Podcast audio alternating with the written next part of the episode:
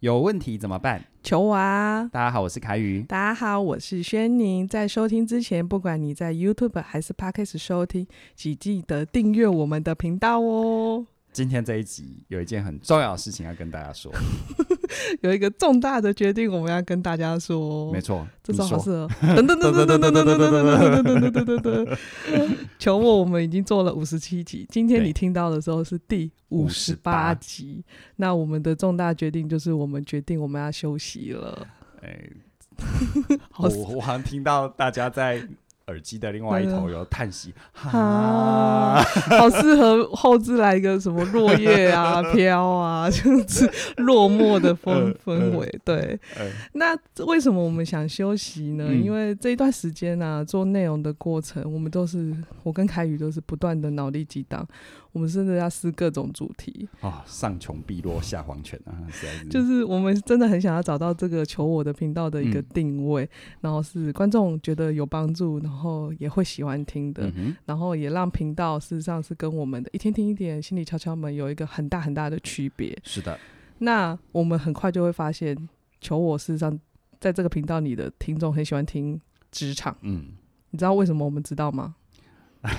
就从点阅嘛，还有大家留言嘛，反应啊，对，对，我们从后台的数字上面很很快就会知道，只要我们谈职场啊，大家都会很好。然后我自己也个人真的觉得，凯宇在职场上面的一个思考的方式啊，真的很不同于一般大众的思考方式。他常常会有很我没想过的一个切点，违反多数人的直觉，但是你想一想，你又会发现这才是。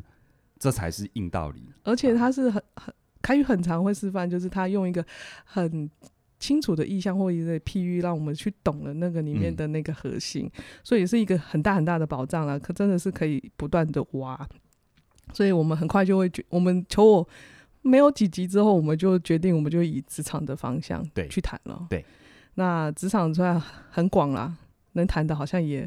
很多，嗯，就是，但是会有一种那种感觉，我们都是用问题，我们之前都会是、嗯、啊，你可能在遇到小人怎么办？对，然后你老板不喜欢怎么办？这种用问题，那我们也发现用问题要去定出一个观众很有兴趣的问题，真的很烧脑。对我来讲，很烧脑，也很辛苦。它是一个，就是每天我都需要呼喊着。嗯、呃，现在我要怎么切点，让大家可以更简单的知道，嗯、呃，我们最想强强调的那个核心。因为其实讲到问题，就是哈，那种一般的问题，我们要问出朵花，嗯、对不 对？你又不能不能真的问得很一般。嗯、那那种可能大家没想过又很重要，又要想办法去引导大家。对，所以有时候其实呃有问题就会想，那要怎么引导就很难。那有些东西是其实引导容易，但是我怎么样问出你你会在乎的？对啊，对不对？嗯，因为那些大家想得到的问题，其实也很多人讲过。对啊，那多我一个不多，少我一个不少，我们干嘛浪费大家的时间？真的不用讲一个就是 芝麻的小事情，是 真的不要浪费大家的时间。是，所以在抢时，真的就是我在有时候在想，他们常常会在看到我在荧幕前面抓头，然后或者是我突然会大叫说啊。我知道了，那个亮点是什么了？呃、就是那个光，就是那个光。我是很享受这个过程的啦。呃、但是我们当有意识到呃问题来导向这个频道的时候，会有一些局限上面局局局限性了。嗯，那频道可能要做一些改变。然后我们一开始的我的心中自己盘算，想说慢慢做，嗯，啊就慢慢转，嗯，就像开车一样，我慢慢转弯就好了。是，就是转这。再怎么慢转，一定会转得过去。我觉得我可以的。嗯，嗯嗯，那我们再试试试看，找一个更大的面向来聊。所以大概后期这些集数，大家可以听得到，我们事实上有在做转型的动作。嗯，对。但是过程中，我还是 发现我自己有些能力需要去提升啊。嗯，但。不管在我转型前或转型后，我真的很感谢我们的观众。嗯，就是有一群默默、很很默默的。他们、欸、原本是默默，可是现在也不太默了。他们也都会来留言啊。对对对，有默，现在有默默的潜出来一点点。对，但是呃，但是我觉得他们就是很有时候会留言让我觉得倍感窝心，就是觉得我们的那某一集帮助到他什么了，或者是。他很后悔。我常我我印象深刻，就是他有一个听众说他很后悔，他现在才听到，嗯，他前阵子才发生一样的事情。哦，对，我就觉得这样的留言，事实上让我觉得这是我做频道很享受的地方啦，感动了。对对对，那今天既然是最后一集，我们觉得。我们也来做一个自己年底的大回顾，做一个最最最大最大的总整理这样子。然后我们各自，我跟凯宇有各自找我们对我们自己的特别有意义的，或者是印象深刻的集数。啊，如果你还没听吼，你可以回去追。而且像这些东西，我们求我虽然暂停，但是内容是不会下架的，不会下架的，都你都看得到，你都听得到的。对对对对对，那我就先来说说对我自己。很有意义的一集，嗯，叫做“求我的第五集”。哦，第五集。对，他说想用暗示达成目标，你越达的，你会越达不到目标。嗯，这一集是让我们就是谈说人为，就是大家为什么都喜欢用暗示的？有些话明明可以只讲，为什么不讲？嗯，就希望别人来懂我们。嗯，那对我有意义，是因为你看编号第第五集刚开始而已，很前面，很前面，就是我是一个。大菜鸟吧，就是对于做内容，嗯、或者是对于要在麦克风前面讲话这件事情，就是一个，嗯、就是一个热忱而已。我爆料一下，我那个时候刚开始跟轩宁录求我，我觉得除了我要我我要去讲很多我的经验跟内容之外，我常常就是要在那个开麦之前给他很大的鼓励，跟开麦之后也给他很大的信心。对对对对，但很初期，我真的是。我真的是一个傻劲，我就是觉得哦，既然我要来做，那我就是想突破我做行政的舒适区，嗯、我来试试看我可不可以。嗯、然后我事实上对自己核心的自信是没有的，嗯、就是就是你，我根本也不清楚自己到底在这个频道有什么贡献，嗯、我可以讲什么吗？所以前面一到一到四。只要一上架那一刻，我超在乎，就是那个点阅啊，嗯、然后现在大家、嗯、大家反应留言是什么，嗯、然后每一集我就是会觉得啊，好像有什么地方又没做好，嗯、但在第五集是我开始觉得我自己有点小信信心可以往前了的原因，是因为那一集在播出的当天，瞬间的点阅率跟留言是瞬间爆高，是，是然后我真的有一度怀疑，哎、欸。是不是 YouTube 技术器坏了？YouTube 是不是坏掉了？嗯嗯、所以现在我回想这样子五十七集，让我最印象深刻，真的就是这一集。嗯、也我觉得它也是一个很开始的一个小小的信心建立到现在你们听到的我这样子。嗯、不过我觉得我们后来我们都主要谈职场为多嘛。嗯，那我觉得可能大家会觉得好听，而且有帮助。我觉得有一个很重要的部分，就在于。其实我看轩宁，他的特质就是，嗯、呃，他会迎难而上。就你啦，嗯、你在我面前，我讲你好了，你会迎难而上。嗯、你你在面对这些新任务的时候，嗯、并不是我们要做节目给大家听如此。嗯、你在平常的时候，就是你不会先问自己我到底会不会，呃、不会，你会先让自己去试。嗯。试了真不会，那没关系，就需要做，我们就哪里调哪里怎么样。对对。但如果觉得试了，觉得就是没什么好证明了，那也就放手也没关系。对。那我觉得这个是我在你身上看到一个最最难得的特质。嗯，真的。因为我自己在工作或者是我在各个领域里面带人带学生这么多，嗯、我常常会遇到有一些人很可惜，他其实有很好的资质，嗯、还有很好的条件，嗯，但是他常常。嗯，任何的改变或者任何的新任务掉他头上，我觉得那个自我设限的想法会好大哦。哦，就是就就这世界有他这样的信念，他不需要敌人嘛。嗯、对，那我觉得你在这一点的这一点的特质上，真的是我们的听众哦，嗯，真的是可以好好的，好好在下面留言鼓励我。对对，我觉得。不只是鼓励，我觉得真的很值得跟轩宁学习啊。嗯，在这一点，对我在遇到新任务的时候，我通常都有一种我要去做到。对，我想办法，我先让我自己进去了。对，进去了会怎样再说？是是，虽然这再说好像很不负责任，但是我没有进去以前，我都不知道它会发生出其他其他可能我真的没想过的。其实这想法很符合时代精神呢。嗯，因为现在变化太大了，有很多东西真的你要你要试了才知道，嗯、你你没办法用太多过去的经验去觉得它一定如何，或它一定不会如何，嗯、没办法。嗯，对，那要不然求我也不会做到二十七集，我可能真的在半路就会就会不就会说拜拜了。对对，对，好啊。那你除了这一集之外，还有什么让你印象深刻？印象深刻，刚刚谈谈的那个排名很好的，那个点击率到现在也很好的。那我要来谈谈，一定要那个反差嘛。嗯，来谈谈让我印象深刻的，啊，一定就是。不好的那一个，就是点击率爆烂的。但是这一集就是求我的四十一集，嗯、可以谈办公室恋情吗？嗯、那这一集就是我任性要做。嗯，那为什么这一集对我很重要？是因为我们都知道，我跟凯宇只要聊职场，就是票房一定会有基本盘有保障。嗯、然后，但是我只要聊这以外的事情。哎，观众 那个观众都不点都不听，怎么会这样？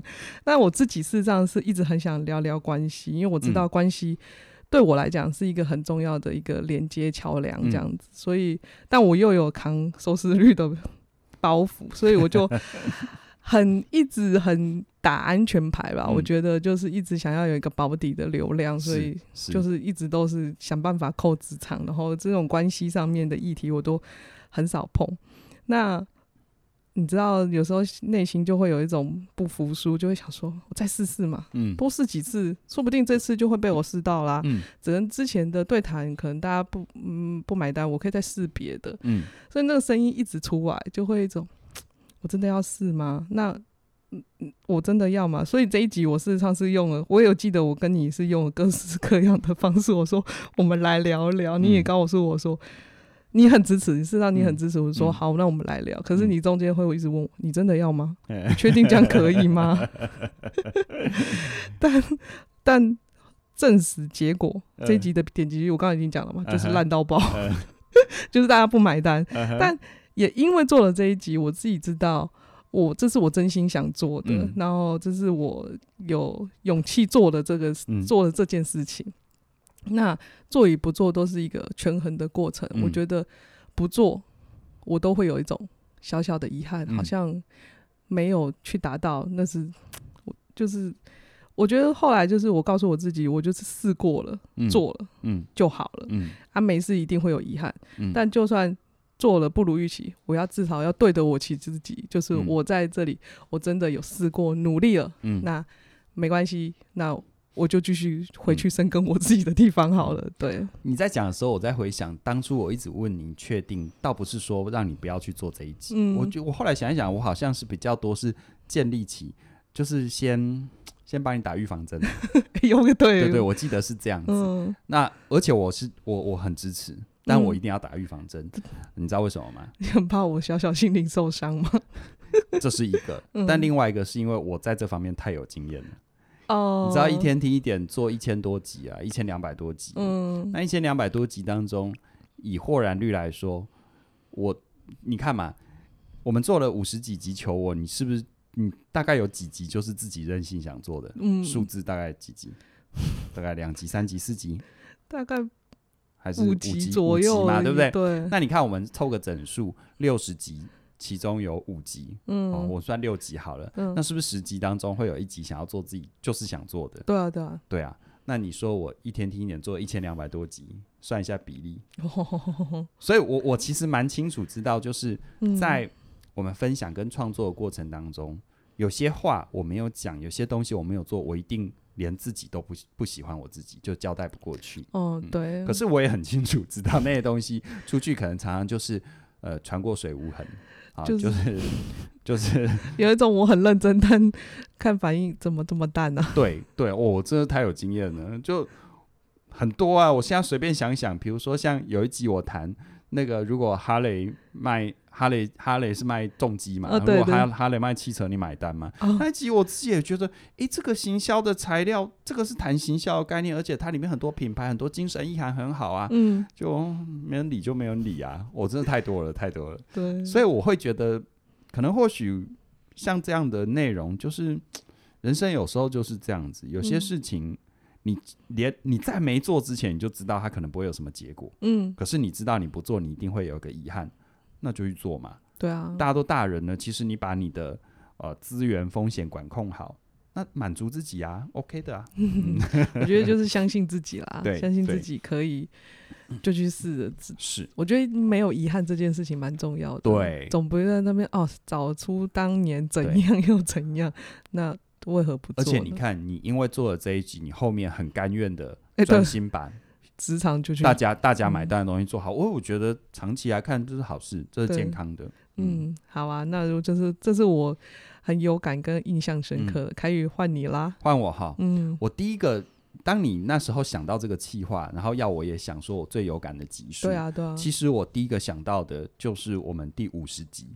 五十集的标题是说，职场的同事能能当朋友吗？嗯，就是我们要在职场上找朋友，这样是 OK 的吗？对对对。那大家如果有听那一集，那一集后来的点阅率和收听，大家的回应也蛮蛮好的。对，嗯、但是我必须讲，我在录那一集的过程当中，我自己心里，而且我不是心里，我会放在嘴巴上讲，我说，嗯，这一集讲的有点暗黑，有一点可以这样讲吗？有点不讨喜，嗯，因为我把那个职场里面，如果你把交朋友的投射放进职场里会有什么问题？而且甚至于那个问题，我其实蛮不客气也直接的说，我说那那是你的需求啊，对啊，那对不对？职场上没有甚至于要买单这件事，甚至于你想要在职场里面所谓的找朋友，某种程度上有没有很大的成分是你想把自己的责任推给别人？对啊，或者想要凹别人？嗯。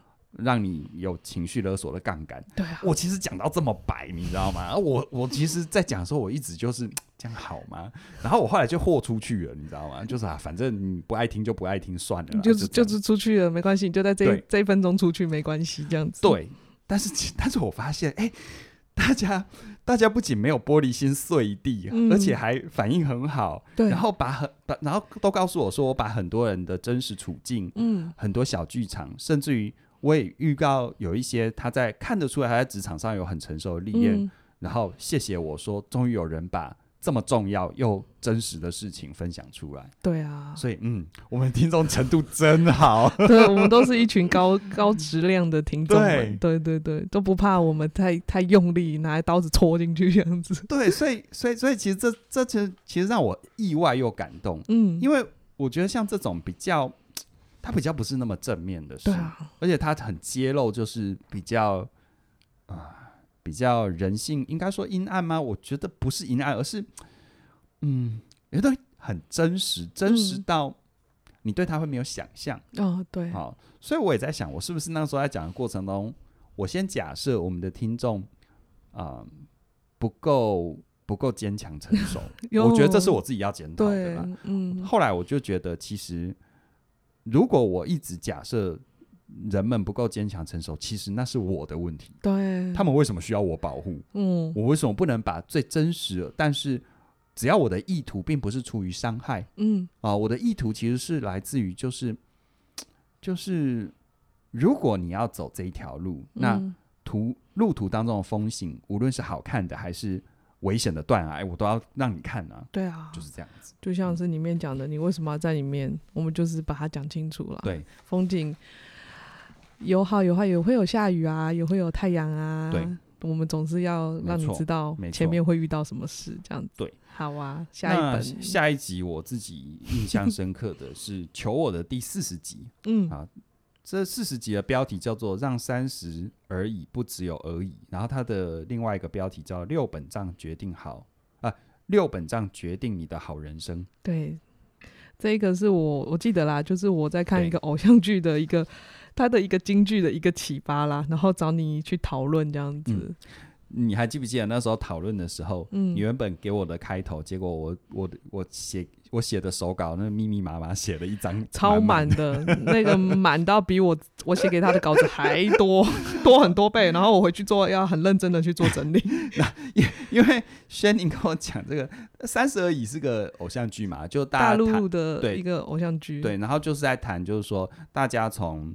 从二十准备跨三十的那个阶段，或者是关每一个关卡年纪的一个阶段，是，是就大概从从菜鸟要跨入新手阶段，嗯，对，那个阶段。那当然，我相信只要是跨越过的，或者正在准备跨越这个阶段的人，内、嗯、心多多少少有一种对于人生的想法，对于未来的焦虑，嗯，不确定感。就你说你是菜鸟。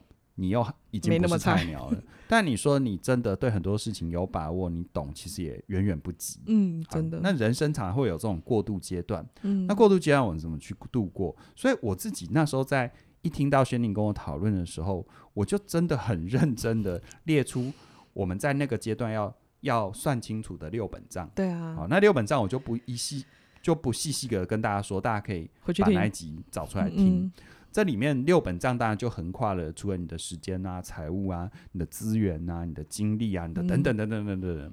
那这些东西怎么样用一个呃不是说教的方式，嗯啊，而是回到我们每个人的生命处境、具体的动机、嗯，让大家知道，其实帮自己回顾跟整理很重要。嗯，否则你不知道你过去怎么走过来，你你说你接下来未来要怎么走的好，我也觉得很奇怪。对啊，没错。所以那一那一集我真的是哦。很用力，很 很很用心，对，很用心。我记得录的长度也挺长的，嗯，不短啦，我记得都不短，对对对，对。但是一样就是跟 跟我的是，我刚刚的那个四哎四十几啊，我忘记了，自己都忘了。就是办公室恋情那一集，第四十一这样，一样就是点阅率。嗯没反应，哎、欸，所以我们那两周点阅率都没什么反应吼，因为三十是四十，然后办公室恋情是四十一这样。哎、欸，真的耶，哎、欸 呃，好，就是哎，可能那那个时间可能大家都去忙了，我觉得，我现在在帮我们观众间找理由。嗯、没关系，我自己的心理想法是，我知道你们是爱我的，只是那一段时间去先去爱了别人。我在讲什么？对，就是就是，但不过里面的留言事实上都回馈蛮正。就是觉得很很有收获，对对对、嗯、啊！如果你现在没听过，啊，不知道忘记或者是忘记听什么了，现在回去追一下。其实后来我就觉得，就是说，嗯、呃，就像我自己的线上课程《专业有价》里面讲的，就是你到底要当专业人士还是专业网红？嗯，就是如果我们是以专业人士给人们具体真实的帮助作为出发点的话，我觉得真的点阅率那种东西。你还是要关注啦，因为毕竟经营一个频道，啊，但是它是不是那么的重要？我觉得这是呃可以可以斟酌的，拿捏去权衡的。因为你你想想看，如果你今天做一个一定会爆点阅率、一定会爆量的主题，可是会伤害你的专业形象，会伤害呃那些原本喜欢你、跟你学习的人的信任跟信心，嗯、我觉得。看你看的角度是怎样啦。嗯、哦，其实我们默默的做这些内容，有时候我自己都很清楚知道，怎么样我们都不比那些有趣的网红吸引人。对啊，是、啊、不可能。嗯，可是无论是在大家给我们的留言回馈，还是我们在经营我们的课程，嗯，具体的报名，我都觉得，嗯，我们选对了一条路。对啊，而且也因为这样子，我们不会被所谓的声量绑架。哦、我们在其实，当你你想想看，当你一直是要追求一个很高的声量的时候，嗯，你你在不断更新内容过程中，你会越来越不敢尝试，对，你只敢去做那些你一定保证有流量的东西，嗯、你不敢去讲一些你真心认为重要的，对，但是却无法无法无法。无法评估到底有没有流量的东西，没错，对，嗯，好，还有就是前面两集都是你从我们观众的反应、嗯、或者是观众的一些回馈上面的法，呃，就是你对你有印象的，还有一集你在我们讨论的时候，你说是对你自己。哦。的启发的、就是求我的第三十四集，嗯，当错误成真，为什么人很难认了？啊、哦？对，这一集这一集我在谈认错了，对啊，对。那我在这边，如果你听过也好，没听过也罢，我再问一次：嗯、认错认错，关键在认还是错？这个那个标已经跟已经讲出来了。对，其实很很多时候，我们你看哦，你有没有发现，我们无论在职场还是在人生里，有有时候遇到一些错误，呃，无论是我们自己犯的错，或别人的错误造成我们的影响，嗯。你会发现，我们多数时候很直觉都会把焦点放在那个错误本身。对啊，那件事情上面，对不对？嗯、好，谁犯了错？这个错是怎样？这个错什么影响？对。然而，事实上，如果时间拉长一点，你把那个错研究的再清楚，有等于它不会再重复发生吗？嗯，不保证哦。而且，当你一直在研究那个错，其实某种程度上，有很多时候会变得是你在归咎责任。啊，归咎责任叫好听，难听就变得叫做推卸责任。嗯，对。啊，不管是推给别人，还是其实你把责任全部都推给自己，也叫推卸哦。对啊。当你一直把焦点放在到底是谁的问题的时候，你就没办法回到那个问题的本身去了解它中间发生了什么事。嗯，对。对，所以这是我自己在生命里面的一个很大的启发啦。因为孰能无过嘛？我这一辈子也，我这一辈一路走过来也也犯了很多错。可是我每每回想，给我自己很大的提升跟帮助的，就就是我去好好的去认，嗯，认清楚自己，对，我到底怎么了？认清楚环境啊，那这个环境跟我的交互关系是什么？嗯，认清楚这一切一切我能够认清的东西。对啊，所以比较白话文就是一种反省跟反思。嗯，可是并不是用一种自我责怪，我怎么那么糟？其实都不是。对，啊，就像比如说我们前面。在过去，很多谈职场一定会谈到权威议题。对啊，没错。对，像我自己，我的权威议题，我后来就是认清了哦，原来我的权威议题是我必须要回到我跟我父亲之间的关系。嗯，啊，好好的去爬清、爬梳清楚。嗯，从我从我从我潜意识的认为我是我父亲的孩子，在这个信念里要跳出来。对，我现在已经是个大人了。嗯，我为自己负责。我如何？对，我如何为自己负责？啊，我如何去？去很有意识的知道，眼前这个人无论如何，他永远不是我的父亲。嗯，我要用一个真正回归真实，像个大人一样互动的方式，跟我眼前的人互动。嗯哼，所以我觉得，我觉得在我自己的很多经验里面，包含很多人听我的内容、听我的课程，觉得很有帮助、很到位。我我自己一直觉得，我可能有做好的一点，是我回归到那个本质，而那个常说的回归本质，就是你认清楚。关键不是在于你遇到什么事，而是在于你，你有没有弄清楚到底到底你怎么了？嗯，啊、真的你怎么了这件事情，啊、我觉得这更需要去觉察的。就像我常讲的嘛，你在路上遇到有人违规违规驾驶，嗯，你可能会火冒三丈，想要追上去把那个人狂揍一顿，嗯，但是有可能同样的状况遇到另外一个人，他只是吓一跳，然后跟没事一样，对、啊，反正没有撞到我就好，嗯，那到底是什么原因让同样的事情却会有完全截然不同的反应。嗯，当你追上来要揍他，你能保证你一定揍得了他吗？你搞不好被他揍嘛？嗯、他棒球队的，你怎么办？对啊，对啊，对啊。那那那到底是为什么？其实我们人生有太多的状况就是这样子，一样的事情，为什么在你身上会变灾难？真的，在别人身上，他可能就是个意外，甚至于对他完全无伤。嗯，对，我觉得那个其实背后的关键就是你有没有认清楚。嗯，你没有回到自己身上认清楚，其实你要说 N 百个理由。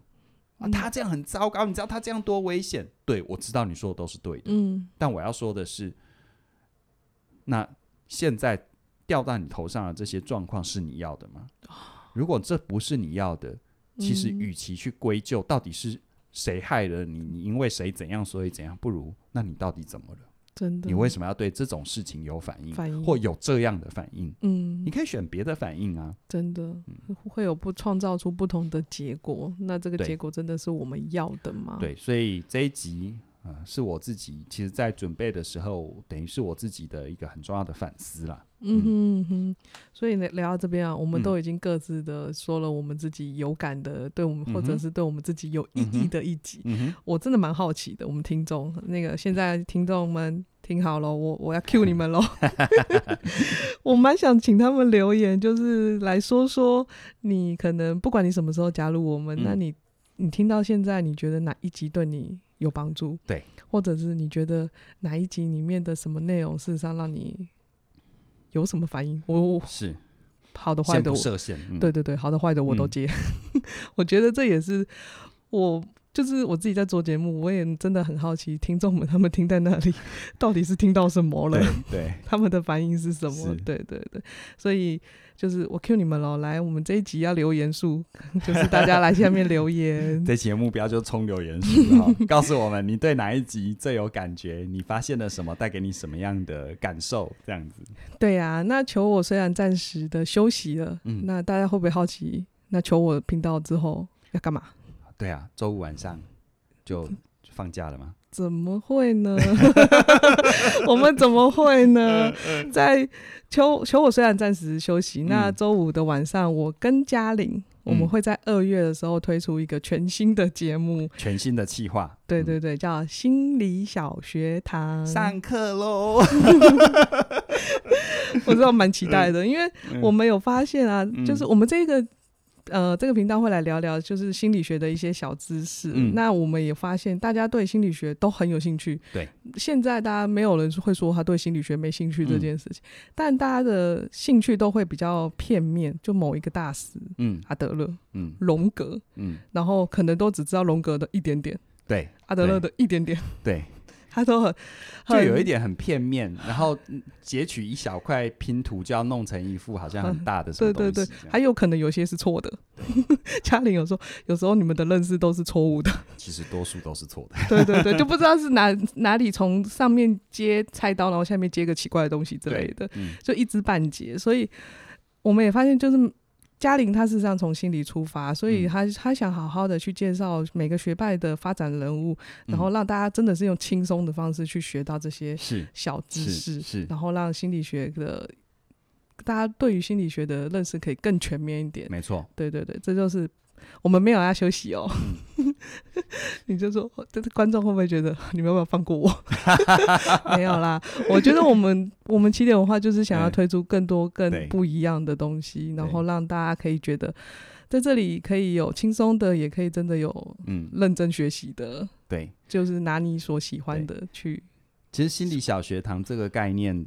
呃，嘉玲她好像早在几个月前就跟我提过了，嗯啊、那那时候我们都在构思，嗯，那其实也让我非常期待，对，因为我自己学心理啊，嘉玲学智商，我是学社会心理、人格心理，嗯，那他我们就一直有种感觉是，其实我们把以前学的那些，无论是学派，像是智商的学派，嗯、还是人格心理的学派，嗯、啊，这个各大。各个不同的大师，我都觉得他是人类的一个很大的宝藏。嗯，但是一般人呢，都觉得很很难以进入。嗯，再不然就是一知半解。对，那甚至有一些。不管是心理工作者还是外围的人，他常常就是断章取义，只只拉其中的一部分来、嗯、来作为好像是对自己有利的注解。对对对。那当然，我们没有觉得说一定要什么正本清源，那个也太沉重。嗯、对，对对。但我就觉得，就是说，身为一个现代人，你如果想要好好了解自己，而不是透过星座啊，虽然偶尔我也会听国师，好啊、呃，你是你是想要透过透过这些。啊、呃，可能是心理学的经典论述，嗯、心理学的经典大师，来好好的认识自己，帮助自己在生命更底层的部分，不管是前进还是提升。嗯，那心理小学堂就会用这样的方式。我们刚开始会先从各个不同的智商学派，比如说像精神分析啊，啊，然后完形啊等等的学派，一一点一次一点点，一点点一点点，一次一点点，一次一小步的让你去认识。嗯。嗯呃，人生最终极的任务就是认识你自己。对，好，认错认嘛。那其实其实要认的不是错，是要认识自己。对啊，错只是我们认的一个入口。嗯，好，而且人生其实没那么多错啦。最最重要的一点是，如果你不太，如果你不认识自己，那就可能是一个最大的错了。对呀、啊，对所以我们大家可以期待一下我们二月的心理小学堂。嗯。嗯会换成我跟嘉玲 这个全新组合。哎、欸，所所以说说穿了，求我告一个段落，是我休息嘛？对。哎、欸，对，我好像没休息哦。没有啦，没有，那是不一样的，嗯、对，不一样的呃架构逻辑这样子。但我觉得还是起点文化就是想要推出好东西，让大家可以更轻松的去了解更多知识背景。对，我们就是想要好好的陪伴你，对，在成长的道路上有一个。更深入你内在的声音。对啊，嗯、好啊，那我们今天就聊到这边喽，谢谢你的收听，拜拜。拜拜。